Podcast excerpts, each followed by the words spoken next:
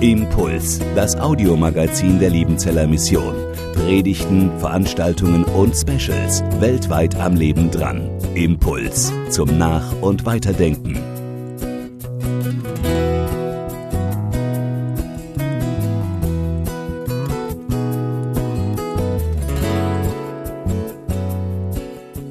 Ich freue mich erstmal heute Abend da zu sein. Ich freue mich euch zu sehen. Ein paar bekannte Gesichter, die Altburger oder ein paar, die Würzbacher und andere, die ich kenne hier, Silminger, Hammer. Schön, dass ihr da seid heute Abend. Und auch die anderen, die wirklich auch Freunde der LM sind, die sich so einladen lassen, auch mit dabei zu sein. Ich freue mich auf diesen Abend. Was wir auch schon gehört haben, gesehen haben, viele gute, wichtige Sachen, Dinge, für die wir ähm, beten dran sind. Ich selber ähm, bin im EC in so einem Liebenzeller äh, Gemeinde zum Glauben gekommen, habe auf dem TMT so dieses Berufungserlebnis gehabt mit dem KDM damals, ähm, schon eine Weile her, äh, jetzt äh, knapp 30 Jahre. Ähm, also so alles verbindet mich irgendwie mit der Liebenzeller Mission und ähm, eben 13 Jahre Missionar in Südamerika, Ecuador und jetzt 10 Jahre hier an der ITA und es ist echt ein Vorrecht, schön ähm, dieses Privileg und auch heute Abend vor euch da zu stehen, mit euch zu überlegen, gemeinsam Energie für Tage ohne Saft und Kraft. Ich möchte euch einen kleinen ähm, Hund vorstellen. Der sieht wahrscheinlich nicht so aus. Das war das einzige Bild, das ich im Internet gefunden habe, wo ich dachte, das passt irgendwie zu dem Hund, den ich habe. Ähm, aber das ist eine wahre Geschichte. Und zwar der Hund heißt Tattoo.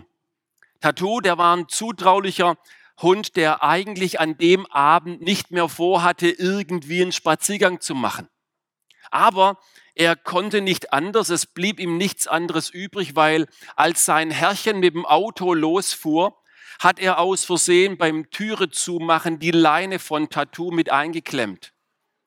Und so ist er losgefahren durch diese Kleinstadt in den Vereinigten Staaten und der Stadtpolizist Terry Filbert, der stand am Straßenrand mit seinem Motorrad und hat dieses Auto gesehen, vorbeifahren, etwas hinter sich herzuziehen. Er ist raus aus seiner Parklücke dem Auto hinterher, schon über 35, 40 Sachen und kommt dem Auto näher und sieht, es ist der Hund Tattoo, der verzweifelt versucht, eine Tatze nach der anderen auf den Boden zu bringen. Es überschlägt ihn ein paar Mal und er versucht, wild dahinterher zu kommen in diesem Auto. Terry Filbert fährt vorbei, lässt das Auto anhalten konfrontiert den Fahrer, der erstmal beschämt ist und dann, als er sieht, was er getan ist, aufgebracht wie ihm das passieren konnte. Es tut ihm sehr leid.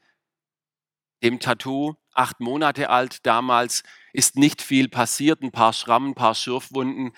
Und der Terry Filbert hat von einer Anzeige gegenüber dem Autohalter und Hundehalter abgesehen. Also gerade noch mal gut gegangen. Ich weiß nicht, ob das vielleicht auch Ihr Lebensgefühl ist. Tattoo. Man ist so an der Leine und fühlt sich durchs Leben gezogen. Man kann irgendwie das Ding nicht anhalten. Man versucht verzweifelt irgendwie einen Fuß vor den anderen zu kriegen, immer wieder irgendwie dran zu bleiben und mittendrin überschlägt es einen mal. Mal hier eine Schürfwunde, mal da eine Schürfwunde und irgendwie muss man hinterher. Man kommt nicht zur Ruhe, man kann nicht durchschnaufen. Ich hatte vor ein paar Wochen einen Ingenieur in meinem Büro sitzen, mit dem geredet über sein Leben, so ein bisschen reflektiert und dann sagt er mir, Mensch, Ede, in meinem Leben, da gibt es so viele, du musst. Immer wieder, du musst.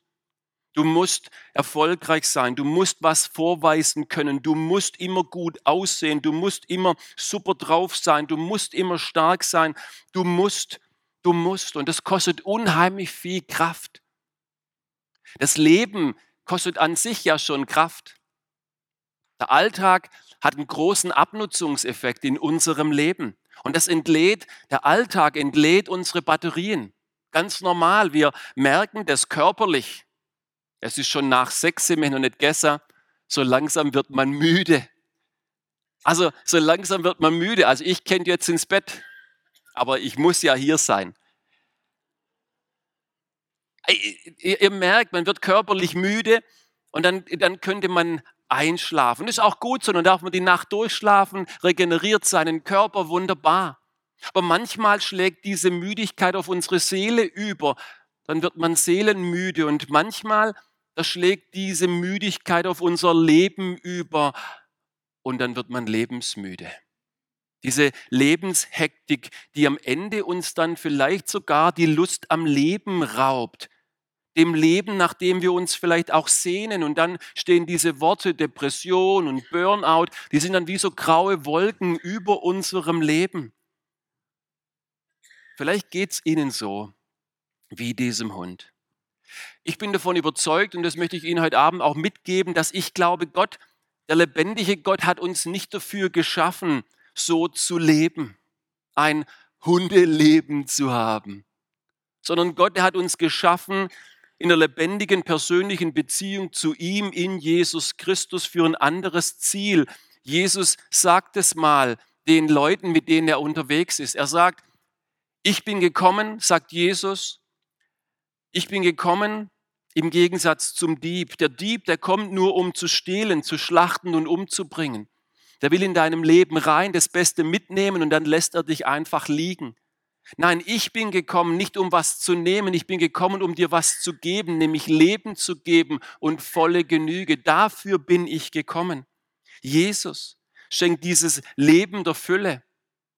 Und ich kenne viele Menschen, auch manche Christen, für die ist es wichtig, immer wieder zu hören, für mich selber auch, dass Jesus hier ein Stück weit aufräumt, auch vielleicht von einer falschen Perspektive oder mancher falscher Perspektive, was es heißt, Jesus nachzufolgen.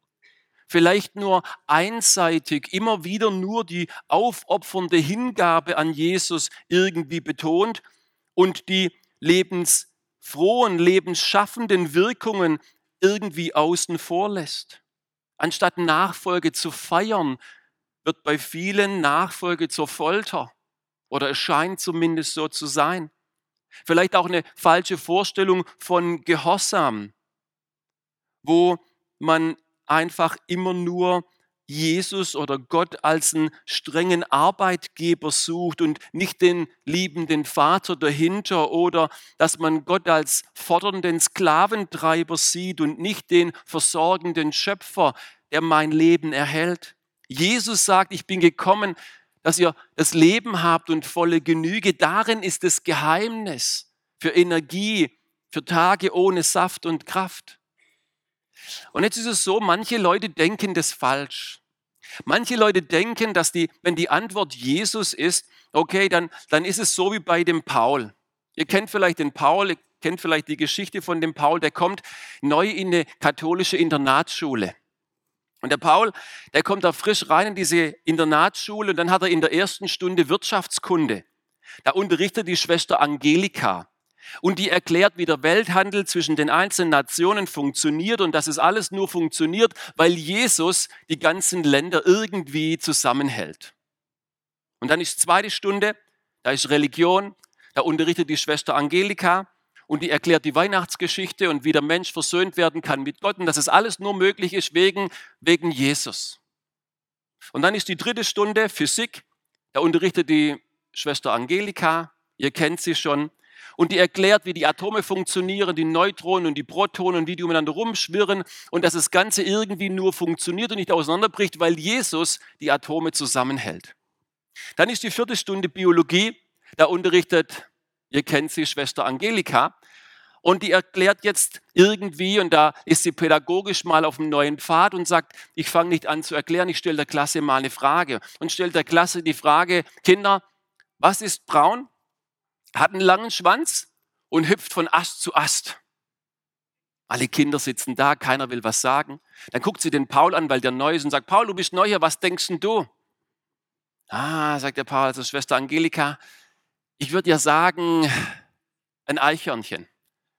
Aber wie ich den Laden hier kenne, ist es Jesus.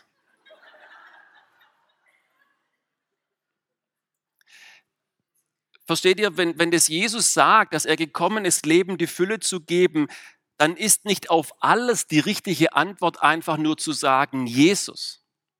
Aber natürlich steckt Jesus hinter jeder richtigen Antwort für das Leben. Warum? weil alle Wahrheit dieser Welt aus Gott kommt, aus diesem Jesus. Jesus, der schenkt uns nicht nur religiöse Gefühle für Feiertage. Nein, er hat auch handfeste Hilfe für den Alltag. Auch für diese Frage, was ist mit meiner Energie für Tage ohne Saft und Kraft? Und wenn ich Jesus frage, was bietest du mir denn für diese Frage in meinem Alltag, wenn ich mit dir lebe? Welche Verheißungen, welche Anweisungen gibst du mir denn, dass ich da Hilfe bekomme? Wenn ich aus deinem Evangelium lerne zu leben, dann gibt er mir zwei Antworten, dieser Jesus. Und die sind wichtig heute Abend. Und diese zwei Antworten, die stelle ich euch vor. Das Erste, was Jesus sagt, hey, wenn du mir vertraust, dann darfst du deine Geschöpflichkeit wahrnehmen.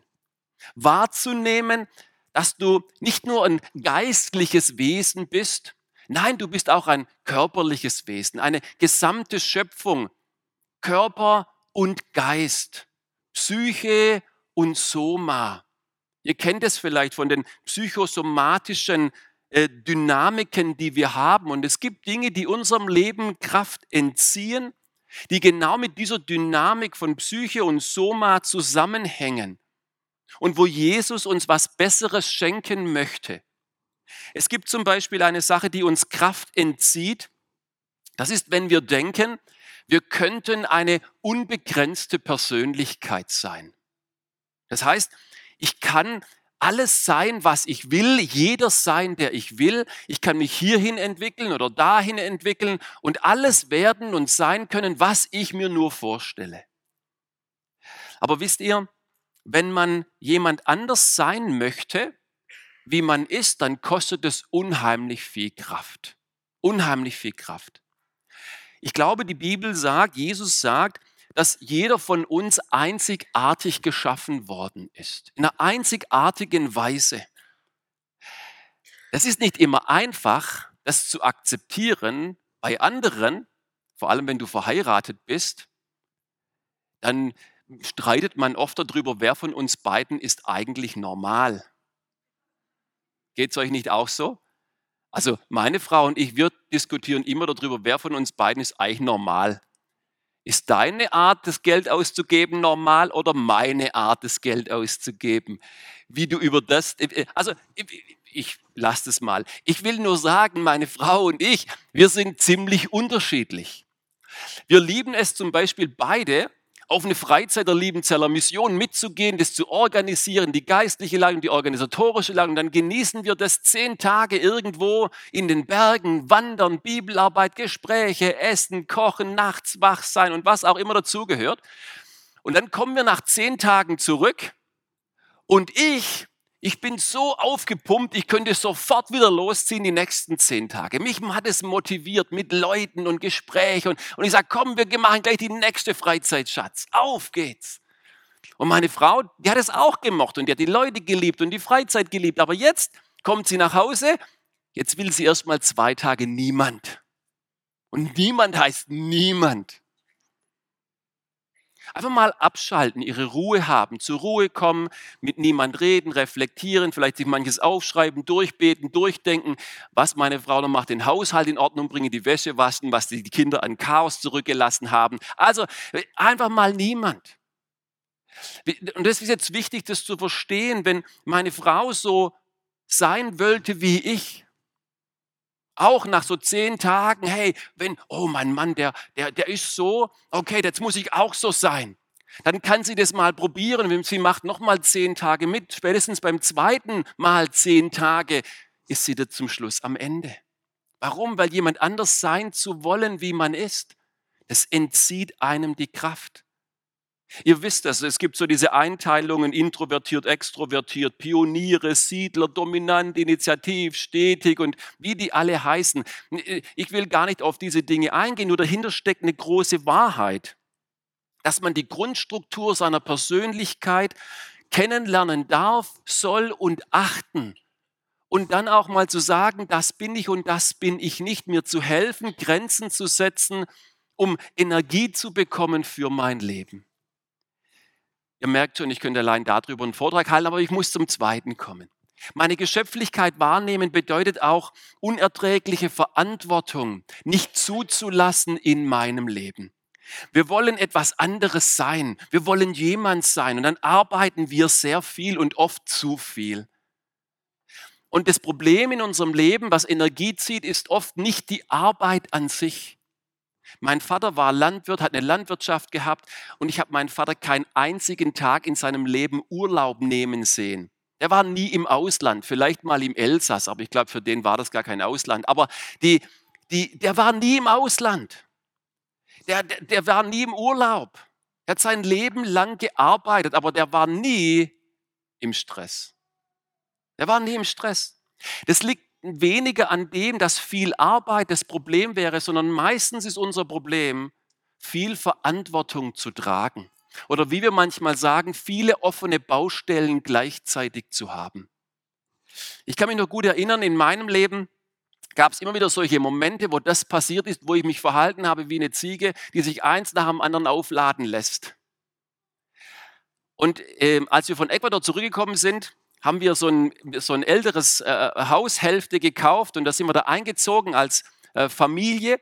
Und dann mussten wir das umbauen und haben so anderthalb Jahre auf einer Baustelle gelebt, Provisorium.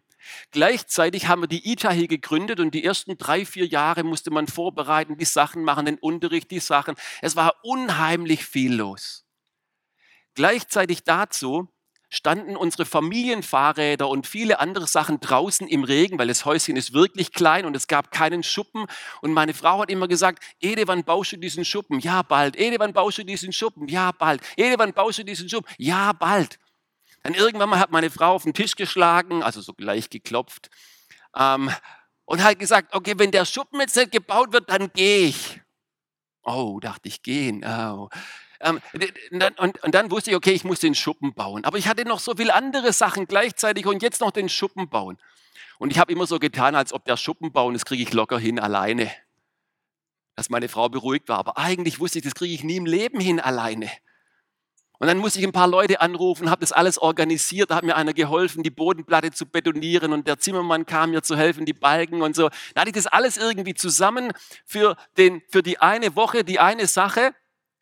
Und dann war das klar und ich wusste, okay, wow, jetzt ist gut. Und dann, an der Woche davor, am Donnerstag, ruft mein Bruder an und sagt, hey, Ede, sag, was ist los? Sagt er, hey, ich habe ein Problem. Sag, ja, was? Ja, mein Holz, das steht noch vorm Haus und ich habe es noch nicht gesägt für den Winter und das andere ist aus. Jetzt sage ich, ja, warum rufst du mich an? Dann sagt er, hey, ich habe einen Bandscheibenvorfall seit gestern. Kannst du mir nicht mein Holz sägen? Jetzt muss ich auch noch Holz sägen. Ich muss das Ding machen und hier machen und da machen und da machen und da machen. Was soll ich noch alles machen? Und ich schlafe selten schlecht. Wirklich. Aber die nächsten vier, fünf Tage habe ich so schlecht geschlafen, bin immer müde geworden, Energie raus. Einfach, weil ich nicht wusste, okay, wo soll ich jetzt Nein sagen? Ich wusste, egal wo ich Nein sage, es wird nicht gut sein. Soll ich meinem Bruder Nein sagen? Soll ich meiner Frau Nein sagen? Soll ich in der Arbeit Nein sagen? Soll ich da? Wo soll ich Nein sagen? Und ich musste irgendwo Nein sagen. Warum? Weil die große Verantwortung, die hat mich zerrissen. Die hat mich zerrissen. Innerlich und Kraft gezogen, zu viel aufgeladen. Und dann musste ich irgendwo Nein sagen. Ich verrate euch nicht, wo ich Nein gesagt habe. Ich gehe zum nächsten Punkt. Zu viele Baustellen offen haben macht einen fertig. Meine Geschöpflichkeit wahrnehmen bedeutet aber auch, hey, ich, ich muss Feiertage beachten. Das hängt damit zusammen, dass wir viel arbeiten, viel sein wollen, viel haben wollen. Und dann oftmals überlasten wir unser Leben einfach so, weil wir Feiertage, die Gott uns gegeben hat, nicht achten. Ich liebe dieses Bild von dieser Blume. Da kommt diese Biene ganz freundlich vorbei und die Blüte hat einfach heute Ruhetag. Wir sind es fast nicht mehr gewöhnt, dass wir nicht sofort kriegen, was wir wollen. Und dass jemand Ruhetag hat, dass jemand zu hat. Also dass ein Geschäft noch von 12.30 Uhr bis 13.30 Uhr zu hat. Da denkt man, was sind das für welche, die das Geld nicht nötig oder was? Doch, die haben das Geld vielleicht schon nötig, aber die haben auch Ruhe nötig. Also ganz so dumm war das gar nicht. Aber ich will gar nicht über das reden, wie man das machen soll. Ich will nur sagen, wir arbeiten oft sehr viel und leben inmitten einer Gesellschaft, die davon lebt, ihren Wert aus der vielen Arbeit und dem vielen Haben zu bekommen. Und wir werden da oft mitgerissen in diesem Strudel. Wisst ihr, ein Wiener Soziologe, der hat neulich mal gesagt, der Mensch von heute, der hat seinen Wert aus zwei Dingen. Das eine ist das, was ich leiste und das, was ich mir leiste. Daraus hat er seinen Wert. Und derselbe Soziologe hat gesagt, die Menschen vor 500 Jahren, die hatten nur die Hälfte an Lebenserwartung wie wir heute. Die Menschen vor 500 Jahren in Deutschland, die lebten durchschnittlich 40 Jahre plus die Ewigkeit. Und heute haben wir nur noch 80 Jahre. Und in diese 80 Jahre versuchen wir alles reinzupressen, alles aus diesen 80 Jahren rauszuholen, was man an Glück kriegen kann, weil es ist unsere letzte Chance zum Glück. Und dann arbeiten wir, anstatt sechs Tage zu arbeiten und einen Tag zu ruhen, wir arbeiten fünf Tage, um so viel wie möglich zu haben und zwei Tage ist unser Wochenendstress. Man ist da, wo man gewesen ist. Man ist da, wo man gegessen hat und dann noch ein Bildchen macht und es ins Internet stellt und andere es liken. Das ist unsere Gesellschaft. Und dann hört man nicht auf zu arbeiten und am Ende, anstatt abzuschalten, wird man noch mehr ausgelaugt von diesen Dingen. Und Jesus sagt, Mensch, nimm dir doch einen Tag Zeit. Ich weiß nicht, für die, die so ein bisschen im Alten Testament ab und zu mal lesen, ähm, richtig krass. Manchmal hat man den Eindruck, der Gott des Alten Testamentes, das war so der Sklaventreiber. Aber wisst ihr, im Alten Testament, im fünften Mose, da heißt es, hey, ihr Israeliten, dreimal im Jahr nehmt ihr, okay, ich gebe es zu, wahrscheinlich unbezahlten Urlaub und ihr spart darauf und dann geht ihr dreimal im Jahr mindestens für eine Woche hoch nach Jerusalem. Und da feiert ihr. 5. Mose Vers, äh, Kapitel 16, Vers 15, da heißt es, und der Herr, dein Gott, der ruft dich an, dich zu feiern und der wird dich segnen. Und dann sagt er, und du sollst wirklich fröhlich feiern. Habe ich in meiner Bibel unterstrichen. Feiern. Dreimal im Jahr. Eine richtig schöne Wandertour mit der ganzen Family hoch nach Jerusalem und dort anbeten, essen, trinken, Spaß haben, was weiß ich, Faulei spielen oder sonst irgendetwas, miteinander Spaß haben, die ganze Family. Deshalb gibt es Liebenzeller Missionen und Reisen. Dreimal im Jahr für eine Woche ausruhen, Spaß haben, dafür sparen und dafür sich einbringen. Das ist gar nicht so witzig. Also es ist schon witzig, aber es ist die Realität. Die Leute im Alten Testament durften Urlaub machen. Und Gott sagt, hey, der Rhythmus ist wichtig, damit du Energie hast für dein Leben. Nimm dir das. Wer immer produzieren will, der wird bald ausbrennen.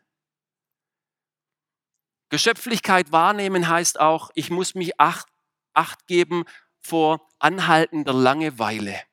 Anhaltende Langeweile entzieht unserem Leben kreative Lebenskraft. Wenn das, was ich tue, für mich keinen richtigen Sinn macht. Wenn ich nichts tue, wo ich was Lohnenswertes erlebe, wo ich merke, das macht Sinn, dann entzieht es uns Lebenskraft. Und das finde ich das Schöne in, in der Bibel, wo Gott sagt, Mensch, jeder von uns hat was einzubringen, was zu bringen, was zu tun in der Gemeinde, im Reich Gottes. Jeder hat eine Gabe und darf die einbringen, lohnenswert. Jeder kann arbeiten.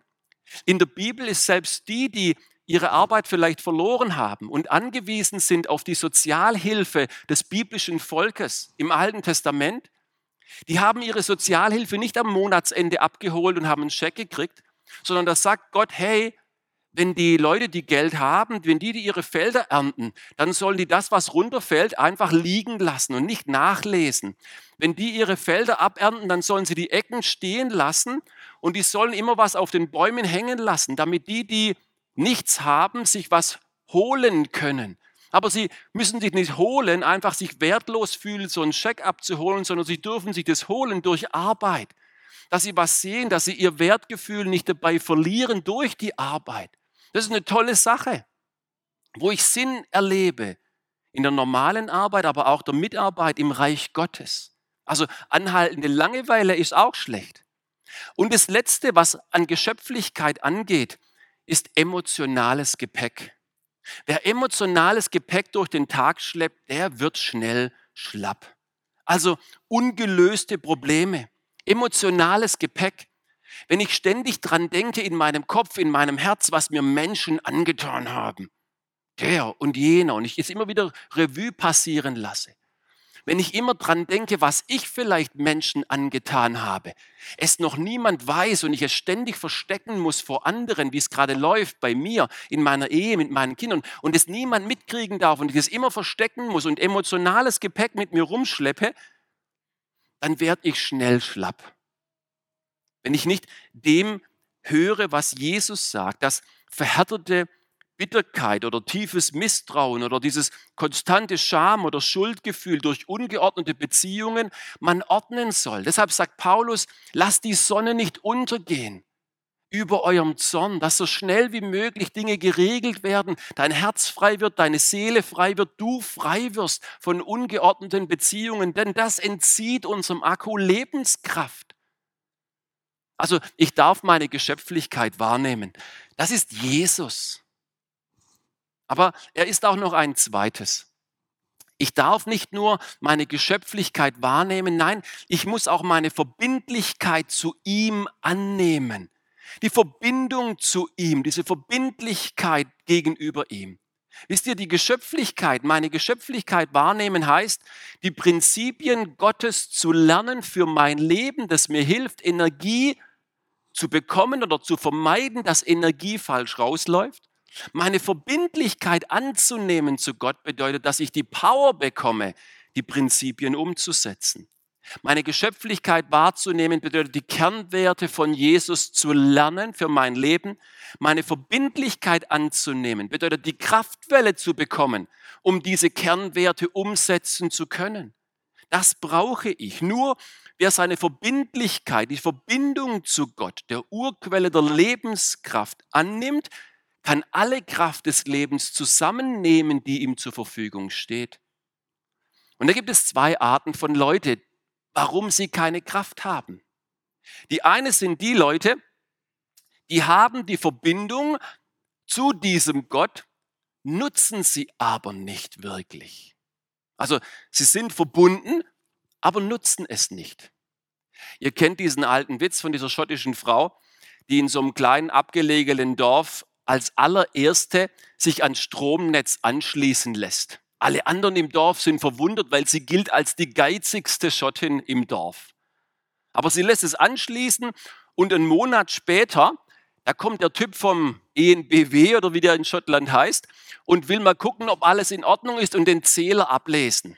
Er geht raus, guckt den Zähler an, geht raun zu dieser Frau und fragt sie ja, ähm, ist alles okay? Ja, sagt die Frau, ist alles okay. Warum? Ja, weil der Zähler zeigt kaum was an. Benutzen Sie den Strom eigentlich? Funktioniert das? Ja, sagt die Frau, jeden Abend. Jeden Abend, wenn die Sonne untergeht und es dunkel wird, dann schalte ich das Licht an und dann gehe ich zum Schrank rüber, hole die Kerzen raus und zünde die Kerzen an und schalte das Licht wieder aus. Also die Frau hat die Verbindung, aber sie nutzt nicht, was sie kriegen könnte. Sie greift auf ihre alten Energiequellen zurück. Versteht ihr? Und es gibt so viele und auch Christen, die haben diese Verbindung gelegt, aber sie nutzen sie nicht. Sie gebrauchen sie nicht. Sie wissen vielleicht um die Gnade Gottes, dass sie ganz nah am Herzen Gottes dran sein könnten und dort Kraft kriegen, aber sie nutzen es nicht. Sie wissen um das Gebet, dass sie ganz nah an Gottes Ohr dran sein könnten und dort Kraft bekommen. Aber sie nutzen es nicht. Sie wissen um Gottes Wort, dass sie ganz nah an Gottes Mund dran sein könnten, aber sie nutzen es nicht. Sie wissen um die Gemeinde, dass sie ganz nah an der Familie Gottes dran sein könnten und dort Kraft bekommen, aber sie nutzen es nicht. Sie haben vielleicht angefangen, mit Gott zu leben, in der Jugend, Konfirmation oder irgendwo mal sich entschieden, aber dann im Alltag haben sie nachgelassen, nachgegeben, vielleicht sogar aufgegeben, diesen Schalter umzuschalten und die Kraft Gottes zu suchen in diesen Quellen, die er gibt. Meine Mutter, meine Mutter war eine davon. Die ist als 13-, 14-Jährige zum Glauben gekommen, CVM. Und dann hat sie so da angefangen zu leben mit diesem Gott und dann hat sie meinen Papa kennengelernt. Und mein Vater, der konnte mit diesen Glaubenssachen nicht so viel anfangen. Und dann hat meine Mutter so ein bisschen nachgegeben, zuerst meinem Papa, und dann hat sie auch nachgegeben, was ihr Glaube angeht, und irgendwann mal hat sie es aufgegeben. Aufgegeben zu beten, aufgegeben zu Bibel lesen, aufgegeben in die Gemeinde zu gehen. Und dann sind viele Sachen in ihrem Leben passiert. Krisen, Krankheiten, Schicksale zusammengekommen als ein Mix. Und sie hat gemerkt, sie braucht neue Kraft. Und irgendwie, damals durch den Pfarrer Wolfsberger hier, als er neu da war und so ein Elterntreffen hier, was auch immer, lange Geschichte, hat sie wieder gemerkt, Mensch, sie hat doch eigentlich so eine Verbindung zu diesem Gott mal gehabt. Aber sie hat schon lange nicht mehr den Schalter umgeschalten. Und dann hat sie es wieder probiert. Es war am Anfang ein bisschen komisch für sie. Der Schalter schien ein bisschen eingerostet zu sein, so lange wie sie den nicht benutzt hat. Und es war auch ein bisschen komisch für meinen Vater am Anfang, meine Mutter wieder zu sehen, in der Bibel zu lesen, zu beten, sing, zu singen mit ihrem Liederbuch, auch in die Kirche gehen zu wollen. Das war am Anfang ein bisschen komisch für sie und für meinen Vater. Das war ungewohnt, aber, aber wisst ihr, sie hat sich nicht geschämt. Sie wusste, das, was sie bekommt, ist viel wichtiger als das, was Menschen um sie herum denken. Und deshalb hat sie den Schalter wieder umgeschalten und hat das fließen sehen in ihrem Leben. Jetzt ist sie 83 und hat noch mehr Schicksalsschläge erleben müssen. Und neulich habe ich sie gefragt, Mama, wie hältst du das aus? Zwei deiner Kinder schon beerdigt, bevor du beerdigt wirst.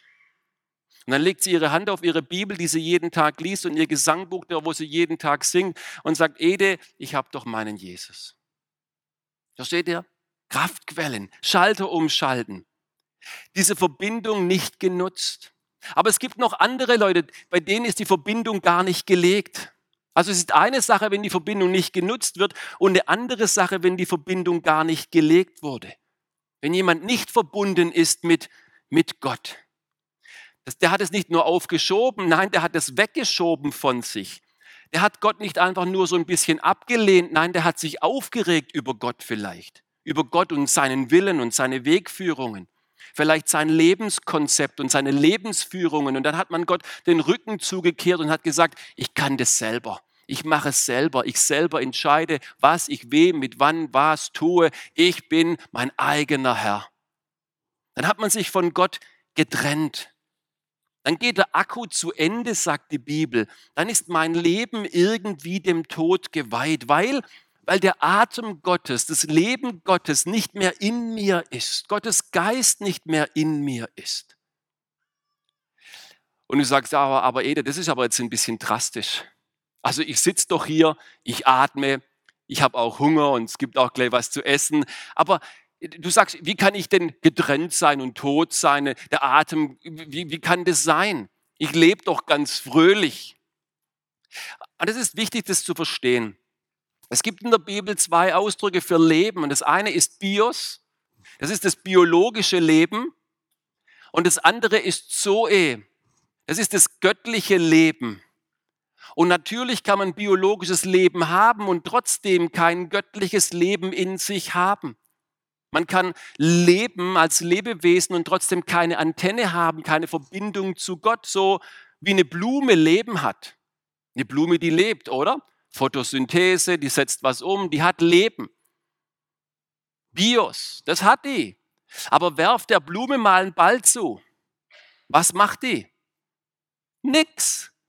Die hat keine Antenne, die hat keine Verbindung zu Unterhaltung und Spaß und Spiel, das checkt die nicht. Aber hey, es gibt andere Lebewesen wie ein Hund, der hat Leben, Bios, und dem kannst du einen Ball zuwerfen und wenn der gut trainiert ist, dann holt er den, bringt den zurück. Wunderbar, der hat auf der Ebene Leben sogar. Aber sing diesem Hund mal ein Liebeslied vor. Was macht der? Vielleicht noch jaulen. Der lebt, aber der hat kein Leben in Bezug auf Ästhetik, Schönheit. Da ist der tot, da hat er keine Verbindung, da ist er nicht verbunden zu der Art von Leben. Und wisst ihr, genau das ist der Mensch. Der Mensch hat wohl biologisches Leben, Er hat auch irgendwie eine Ader für Schönheit, Unterhaltung, Spaß und Ästhetik, aber auf der Ebene dessen, dass er mit Gott verbunden ist, der, der diese Verbindung nicht hat, der ist getrennt von Gott. Und das nennt die Bibel Sünde und die Folge davon ist der Tod. Die Gabe Gottes aber das ewige Leben in Jesus Christus. Also Jesus schenkt das Leben macht die Verbindung wieder zu diesem Gott, wo Religion es nicht kann, gute Werke, Gebote und Moral. Da ist der Einzige, der mich zurückbringt zu der Quelle des Lebens, zum Atem des Lebens, des ewigen Lebens. Das ist Jesus Christus. Deshalb steht er bei uns auch im Zentrum. Und dieser Jesus, der sagt, wer den Sohn hat, wer mich hat, der hat das Leben. Also der hat den Anschluss wieder zur Urquelle des Lebens. Das ist der lebendige Gott. Der ist wieder mit dem verbunden. Das nennt die Bibel Wiedergeburt, weil der Atem Gottes wieder in mir ist. Dann habe ich Bios und dann habe ich Zoe. Dann habe ich biologisches Leben und wieder diesen Kontakt zu Gott. Er hat das Leben. Göttliches Leben zu haben, und das ist wichtig, Zoe zu haben, bedeutet nicht, dass dann alle Probleme gleich auf einmal gelöst werden bedeutet auch nicht, dass alle Herausforderungen auf einmal weg wären. Auch nicht, dass alle Nöte sofort verschwinden. Nein, Paulus ist sehr ehrlich in Römer 8 und sagt manchmal, das seufzen wir auch noch. Das seufzen wir auch noch. Aber die Kraft Gottes ist jetzt in mir. Inmitten der Probleme, inmitten der Herausforderungen, inmitten der Nöte ist Gott auf meiner Seite. Und wenn Gott auf meiner Seite ist, dann ändert sich alles in meinem Leben. Denk mal drüber nach. Wenn der lebendige Gott, der Vater bei mir ist. Verzweifelter Sohn von Vitali Klitschko, wenn er beim Frühstücksmarmeladenglas nicht aufkriegt? Nee, der ruft Papa. Verzagt die Tochter von Bill Gates, wenn sie am Nachmittag Schwierigkeiten mit ihrem Computer hat? Nee, hier ruft Papa. Resignierten die Kinder von Albert Einstein, wenn sie Nöte hatten bei den Mathehausaufgaben? Nee, die rufen Papa. Und wir haben einen lebendigen Gott an unserer Seite, den wir rufen können, zu dem wir Kontakt haben. Der Gott, der die Astros geschaffen hat, ist unser Gott im Alltag. Der Sternenmacher ist unser ständiger Begleiter. Und wenn der allmächtige Gott für mich ist, in mir wirkt, wer kann dann gegen mich sein? Dann kriege ich diesen Gott in mein Leben hinein. Und er wirkt jetzt nicht wie ein Turbolader, dass er einfach Turbo gibt, dass ich alle meine Lebenspläne so ausführen kann, wie ich will. Nein, der wirkt eher wie so eine Art Getriebe. Der kommt rein in so ein Getriebe, das bisher im Chaos gelaufen ist in alle Richtungen. Und jetzt kommt er als wichtigstes Zahnrad rein und ordnet Stück für Stück alle meine Lebensbereiche neu aus, sodass ich immer wieder Energie habe. Der gibt mir nämlich Kraft. Der gibt mir dann Kraft, Ja zu sagen zu mir selbst. Und Nein zu sagen zu der Tendenz in mir, jemand anderes sein zu wollen. Dafür gibt er mir Kraft. Er gibt mir Kraft, Nein zu sagen zu überhöhten Ansprüchen am Arbeitsplatz, auch wenn es vielleicht finanzielle Nöte irgendwie mit einbringt oder einbußen. Er gibt mir Kraft, Ja zu sagen zur Entschleunigung. Er gibt mir Kraft, Ja zu sagen, glücklich zu sein, auch wenn ich nicht alles gesehen habe, was es gibt. Er gibt mir Kraft, Nein zu sagen zum Eskalieren von Konflikten in meiner Familie und Kraft, Ja zu sagen, auf die Leute zuzugehen, mich zu entschuldigen oder Vergebung zu schenken. Er gibt mir Kraft, Nein zu sagen zu meinem vielleicht in manchen Bereichen unverantwortlichen Lebensstil mit Alkohol oder Medien oder Drogen. Er gibt mir Kraft, Ja zu sagen zu meinen schwierigen Kindern. Er gibt mir Kraft, Nein zu sagen er gibt mir Kraft, Ja zu sagen, meiner vielleicht schwierigen Ehe nochmal eine Chance zu geben. Er gibt mir Kraft zuzugeben, dass ich Hilfe brauche bei emotionalen Dingen in meinem Leben. Er gibt mir Kraft, die Bibel zu lesen, Gott näher kennenzulernen. Er gibt mir Kraft, mich von alten Gewohnheiten zu lösen. Er wirkt nicht wie ein Turbolader, er wirkt wie ein Getrieberad, das alles langsam und Stück für Stück in Ordnung bringt. Und so bekomme ich Kraft für jeden Tag neu. Und wisst ihr so, so wache ich jeden Morgen zweimal auf. Zweimal wache ich jeden Morgen auf. Ich wache morgens auf und meistens wacht mein biologisches, das Bios zuerst auf. und ich trinke einen Kaffee. Und dann wacht mein Zoe, mein göttliches Leben auf und ich sitze auf meiner Bettkante und ich bete. Ich danke dir, Herr. Das ist dein Tag, den du gemacht hast, in dem ich mich heute freuen möchte und fröhlich sein. Du bist für mich und in dir vermag ich alles. Amen. Und dann stehe ich auf und bekomme Kraft daraus. Und dann abends, abends schlafe ich zweimal ein. Abends schlafe ich ein, zweimal. Erstmal schläft mein Zoe ein, mein göttliches Leben. Dann setze ich mich auf die Bettkante und ich bete. Gott, ich danke dir für diesen Tag heute, dass du bei mir warst. Ich lege ihn zurück in deine Hände. Und ich danke dir, du Gott Israels, der du nicht schlummerst und schläfst, während ich schlafe, aber du sorgst für mich, du beschützt mich auch in dieser Nacht und ich lege diesen Tag zurück in deine Hände. Amen. Und dann lege ich mich ins Bett und dann schläft auch mein Bios ein. Und dann schlaf ich. Dann schlafe ich ruhig und sicher durch, erholsam bis zum nächsten Tag. Und wisst ihr, mit diesem allmächtigen Gott alltäglich bei mir, lebe ich kraft- und saftvoll, bis ich zum letzten Mal die Augen schließe hier in dieser Welt und in seiner Welt aufwache. Dafür ist er da bei der ewigen Quelle des Lebens. Unsere Väter des Glaubens im Heidelberger Katechismus haben das ausgedrückt. Die haben gesagt, was ist dein einziger Trost, deine einzige Kraftquelle im Leben und im Sterben?